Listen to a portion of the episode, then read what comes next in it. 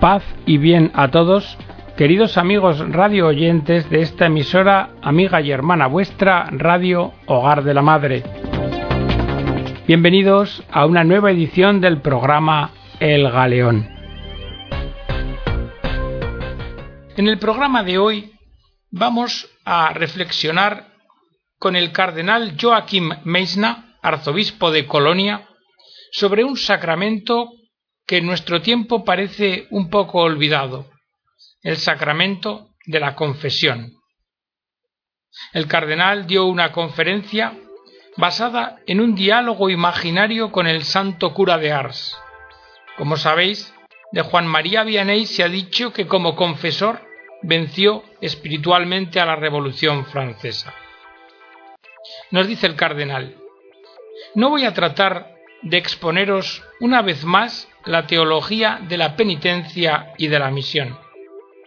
Lo que quisiera hoy con vosotros es dejarme guiar hacia la conversión por el mismo Evangelio, para luego, enviados por el Espíritu Santo, llevar a los hombres la buena noticia de Cristo. Y siguiendo este camino, me voy a detener con vosotros en quince puntos de reflexión. Primero, debemos convertirnos nuevamente en una iglesia que sale al encuentro de los hombres. Pero esto no ocurre, no puede ocurrir mecánicamente. Nos debe mover a ello el Espíritu Santo.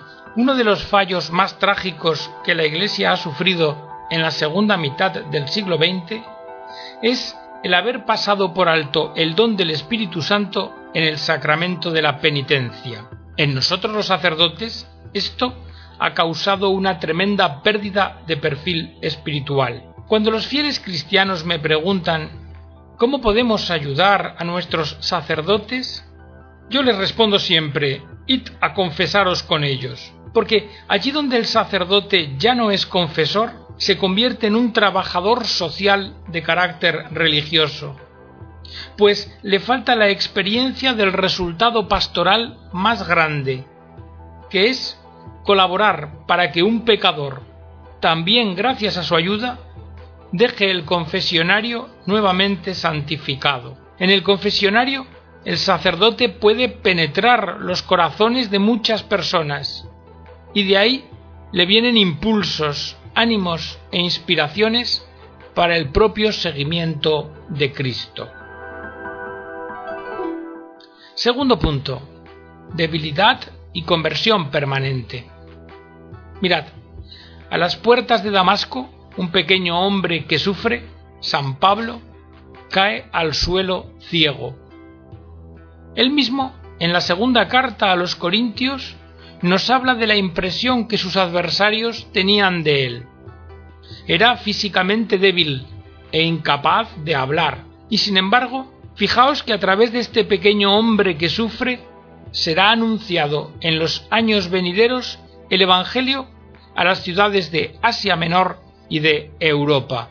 Y es que las maravillas de Dios no ocurren nunca bajo los focos de la historia mundial, se realizan siempre aparte, a las puertas de la ciudad, precisamente como también en el secreto del confesionario. Y esto puede ser para todos nosotros un gran consuelo, pero al mismo tiempo nos hace conscientes de nuestras limitadas posibilidades. Pero ello forma parte de la estrategia de Dios, obtener efectos grandiosos con pequeños medios. Pablo, derrotado a las puertas de Damasco, se convierte en el conquistador de las ciudades de Asia Menor y de Europa. Su misión es la de reunir a los llamados en la Iglesia, en la Iglesia de Dios. Y aunque esta, vista desde fuera, no es más que una pequeña y oprimida minoría, y aunque ésta desde dentro no es más que una comunidad hostigada, Pablo la compara, más aún la identifica con el cuerpo de Cristo, que es precisamente la Iglesia. Esta posibilidad de recibir de las manos del Señor en nuestra experiencia humana se llama conversión.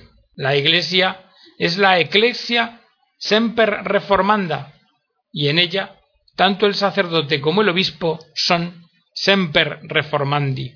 Como Pablo en Damasco, debe ser siempre de nuevo arrojados al suelo desde el caballo, para caer en los brazos de Dios misericordioso que luego nos envía al mundo. Tercer punto, la conversión del propio corazón. Mirad, no es suficiente en el trabajo pastoral aportar correcciones a las estructuras de la Iglesia para que parezca más atractiva. Eso no basta. Lo que necesitamos es la conversión del corazón, de nuestro corazón, del de cada uno. Solo un Pablo convertido pudo cambiar el mundo, pero no un experto en ingeniería eclesial. El sacerdote, al ser asimilado a la forma de vida de Jesús, está de tal modo habitado por él que el mismo Jesús en el sacerdote se hace perceptible para los demás. Jesús nos dice, Si alguno me ama, guardará mi palabra, y mi Padre le amará, y vendremos a él y haremos morada en él. Esto no es sólo una hermosa imagen. Si el corazón del sacerdote ama a Dios y vive en la gracia, Dios, uno y trino, viene personalmente a habitar en el corazón del sacerdote. Cierto que Dios es omnipresente y que Dios habita en todos lados y que el mundo entero es como una gran iglesia de Dios. Pero el corazón del sacerdote es como el tabernáculo de la iglesia. En él Dios habita de un modo misterioso y especial. Cuarto punto. El pecado y la verdad. El mayor obstáculo que no permite que Cristo sea percibido por los demás en nosotros los cristianos, es el pecado. El pecado impide la presencia del Señor en nuestra existencia. Y por esto nada nos es más necesario que la conversión. También de cara a la misión y para remedio del pecado, contamos con el sacramento de la penitencia. Un sacerdote que no se pone con frecuencia tanto de un lado como del otro de la rejilla del confesionario, sufre daños permanentes en su alma y en su misión. Y esta es una de las principales causas de la crisis que el sacerdocio ha vivido en los últimos 50 años. La gracia, completamente especial del sacerdocio, es precisamente que el sacerdote puede sentirse en su casa en ambos lados de la rejilla del confesionario, como penitente y como ministro del perdón. Cuando el sacerdote se aleja del confesionario, entra en una grave crisis de identidad. El sacramento de la penitencia es el lugar privilegiado para la profundización de la identidad del sacerdote, el cual está llamado a hacer que él mismo y los creyentes vuelvan a sacar la plenitud de Cristo. En la oración sacerdotal, Jesús habla a su Padre, nuestro Padre Celestial, de esta identidad. No te pido que los retires del mundo, sino que los guardes del maligno. No son del mundo, como yo no soy del mundo. Conságralos en la verdad. Tu palabra es verdad.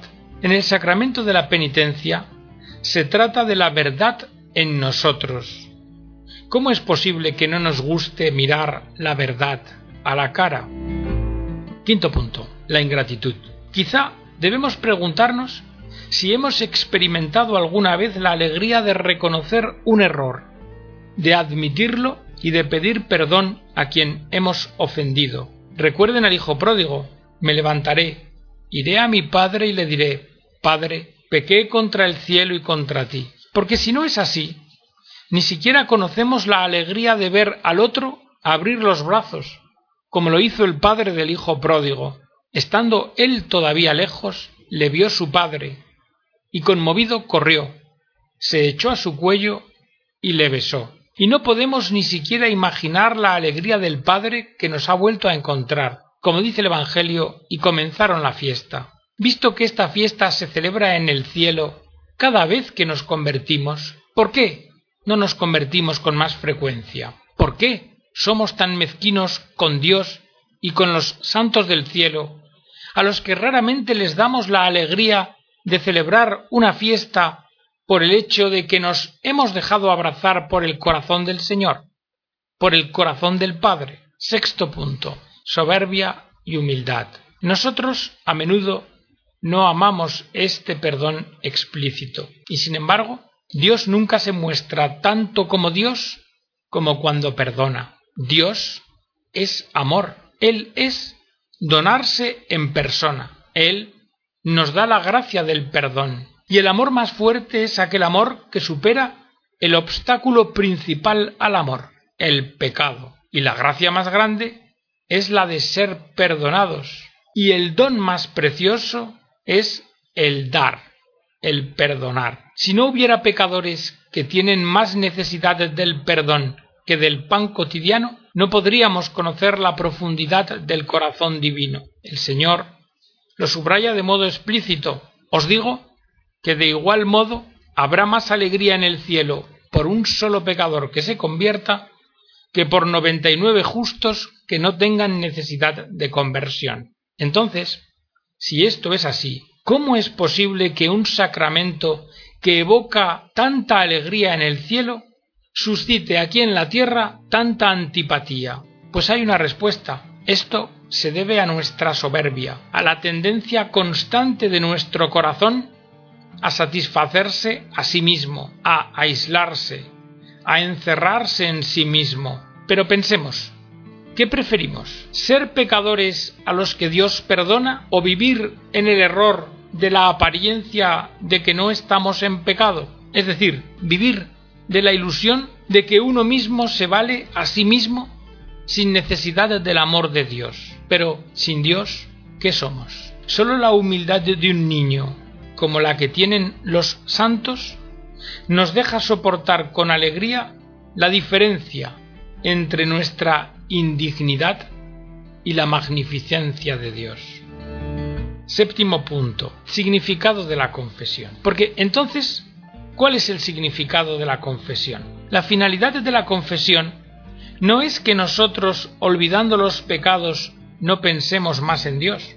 No, la confesión nos permite el acceso a una vida donde no se puede pensar en nada más que en Dios. Dios nos habla en lo íntimo y nos dice, la única razón por la que has pecado es porque no te acabas de creer que yo te amo lo suficiente, que estás realmente en mi corazón, que me alegro verdaderamente de perdonarte todo aquello que me traes en la confesión. Resulta que si conocemos un perdón así y un amor así, seremos automáticamente inundados de alegría y de gratitud, hasta el punto de perder progresivamente la atracción por el pecado. Y la confesión, la confesión se convertirá en una cita fija de alegría en nuestra vida. Ir a confesarse es comenzar a amar a Dios un poco más en el corazón y también sentir que Dios nos ama. Confesarse significa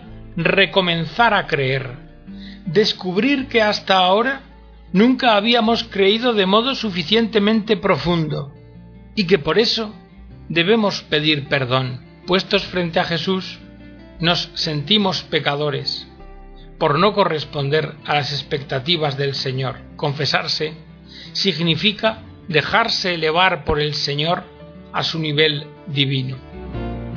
Octavo punto. La contrición. El hijo pródigo abandona la casa paterna porque se ha vuelto incrédulo. Ya no tiene confianza en el amor del Padre en un amor que le satisfaga y exige su parte de herencia para resolver por sí solo sus asuntos. Cuando se decide a volver y pedir perdón, su corazón todavía está muerto. Cree que ya no será amado, que ya no será considerado hijo, tan solo vuelve para no morir de hambre. Esto es lo que llamamos contrición imperfecta. Pero el padre hacía tiempo que lo esperaba, que no tenía otro pensamiento que le diera más alegría que el de creer que su hijo podría un día volver a casa. Por eso, tan pronto como lo ve, corre a su encuentro y lo abraza. Al hijo no le da tiempo ni siquiera de terminar su confesión, y el padre llama a los sirvientes para hacerlo vestir, alimentar y curar. Dado que se le muestra un amor tan grande, el hijo entonces comienza a percibirlo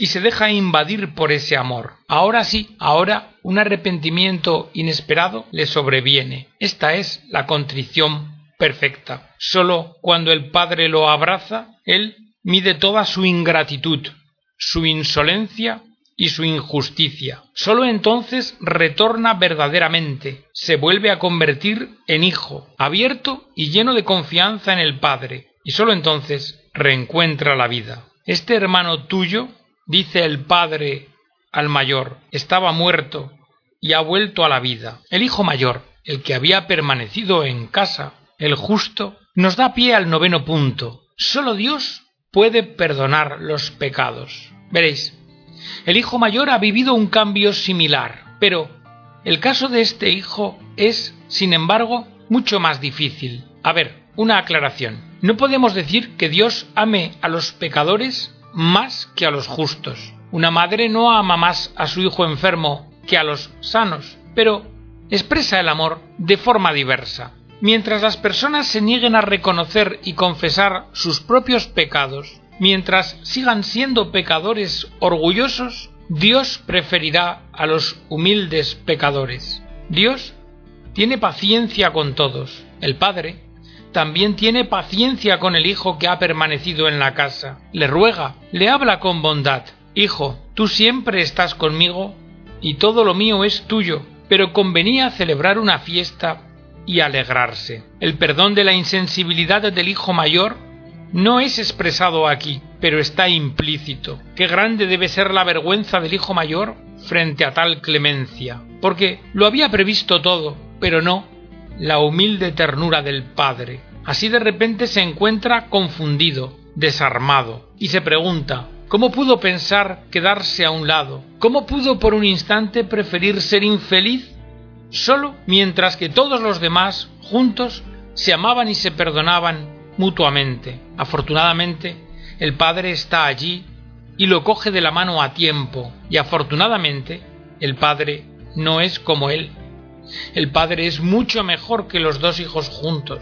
Solo Dios puede perdonar los pecados. Solo Él puede realizar este gesto de gracia, de alegría y de sobreabundancia de amor. Por eso, el sacramento de la penitencia es la fuente de permanente renovación y revitalización de nuestra existencia, incluida la sacerdotal. Décimo punto. La filiación divina de todos. En mi opinión, la madurez espiritual para recibir la ordenación sacerdotal de un candidato al sacerdocio se hace evidente en el hecho de que recibe regularmente, al menos una vez al mes, el sacramento de la penitencia, porque en este sacramento es donde encontramos al Padre Misericordioso con los dones más preciosos que nos ha de dar. Y esto es el donar, el perdonar y la gracia. Pero cuando alguno, debido a su escasez en la frecuencia de confesión, le dice al Padre, Ten para ti tus preciosos dones, yo no tengo necesidad ni de ellos ni de ti. Entonces, deja de ser hijo, porque se autoexcluye de la paternidad de Dios porque ya no quiere recibir sus preciosos dones. Y si ya no es hijo del Padre Celestial, entonces no puede convertirse en sacerdote, porque el sacerdote a través del bautismo es antes que nada hijo del Padre, y luego, mediante la ordenación sacerdotal, con Cristo es hijo con el Hijo. Solo entonces, solo así, podrá ser verdaderamente hermano para los hombres. Un décimo punto. Dios espera. El paso de la conversión a la misión puede mostrarse, en primer lugar, en el hecho de que yo paso de un lado al otro de la rejilla del confesionario, de la parte del penitente a la parte del confesor. El haber descuidado el sacramento de la penitencia es la raíz de muchos males en la vida de la Iglesia y también en la vida del sacerdote, y la llamada crisis del sacramento de la penitencia no se debe solo a que la gente ya no va a confesarse, sino a que también los sacerdotes ya no están presentes en el confesionario. Un confesionario en el que está presente un sacerdote en una iglesia vacía es el símbolo más conmovedor de la paciencia de Dios que espera. Así es Dios. Él nos espera toda la vida. Duodécimo punto. La vida del espíritu. Cuando se pierde este ámbito esencial del servicio sacerdotal, los sacerdotes caen fácilmente en una mentalidad funcionalista o en el nivel de una técnica pastoral. Pero aquí voy a decir una cosa haciendo un símil con la radioactividad. Quienes entran en contacto con Cristo se vuelven cristoactivos. Y si luego el sacerdote, siendo Cristo activo, se pone en contacto con otras personas, éstas ciertamente quedarán radiadas o invadidas de Cristo actividad. Esta es la misión. Así fue concebida y estuvo presente desde el comienzo del cristianismo. La gente se reunía en torno a la persona de Jesús para tocarlo, aunque solo fuera el borde de su manto, y quedaban sanados incluso cuando él estaba de espaldas, porque de él salía una fuerza que sanaba a todos. Decimotercer punto. El sacerdote es otro Cristo. Si os fijáis bien, parece que en cambio con frecuencia de nosotros las personas huyen, como que no se acercan para entrar en contacto con nosotros, nos rehuyen. Pero claro, para evitar que esto suceda, debemos plantearnos una pregunta. ¿Con quién entran en contacto cuando se ponen en contacto conmigo? ¿Con Jesucristo en su infinito amor por la humanidad? ¿O más bien con alguna privada opinión teológica o con alguna queja sobre la situación de la Iglesia y del mundo, a través de nosotros, entran en contacto con Jesucristo? Porque si ese es el caso, entonces las personas vendrán, porque la gente siempre tiene nostalgia de encontrar auténticamente a Cristo. Decimocuarto punto. Perdón llama a perdón. Para poder perdonar realmente, tenemos necesidad de mucho amor. El único perdón que podemos conceder verdaderamente es el que hemos recibido de Dios.